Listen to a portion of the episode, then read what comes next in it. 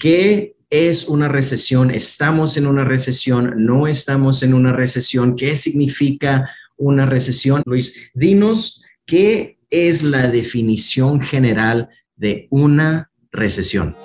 Este es un extracto del episodio número uno de la temporada 1 de Recesión o No con el invitado Luis Bernardo Torres Ruiz de la Reserva Federal del Banco de Dallas. Escucha el episodio completo bajo el título La economía de Estados Unidos hoy.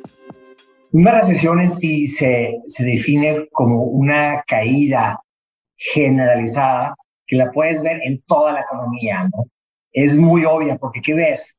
Ves que se cae la producción de las empresas, la gente se encuentra desempleada, los salarios también caen y ves va una variedad, una variedad de indicadores económicos a la baja. Entonces, es, es, es digamos, eso en sí sería como se define una recesión, ¿no? Cuando la mayoría de la actividad económica o los mayores indicadores económicos se caen, se vienen a la baja. Entonces, tiene que ser, tiene que ser algo que tú, que, que sea muy, muy patente, que lo puedes observar, que todo el mundo lo va viendo, no, pues que esta empresa se le cayeron las ganancias, que, o más bien que la mayoría de las empresas están sufriendo una caída en sus ganancias, ¿no? Que la gente desafortunadamente se encuentra desempleada y las empresas no están contratando, ¿verdad? Y en, esa manera los ingresos, los ingresos de las personas están cayendo y de la misma manera también los salarios de las personas están cayendo.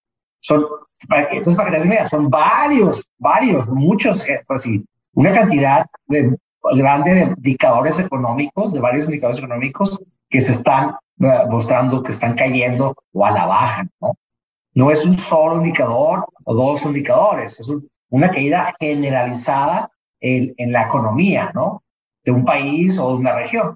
El contenido de este episodio es solo para fines informativos. No debe de tomarse como una asesoría legal, de inversión o comercial, ni debe ser utilizado para evaluar inversiones, ni debe utilizarse para evaluar ninguna inversión o valor.